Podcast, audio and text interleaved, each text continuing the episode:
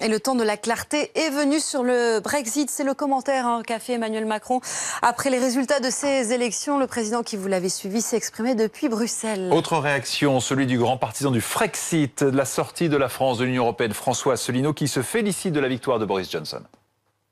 Disons que l'on se réjouit beaucoup à l'UPR de cette victoire, parce que vous savez que le parti que j'ai créé, c'est le parti du Frexit depuis plus de 12 ans. Donc je me réjouis de voir la, victoire de Boris Johnson. Le Brexit va avoir lieu le 31 janvier. Il a maintenant les mains libres.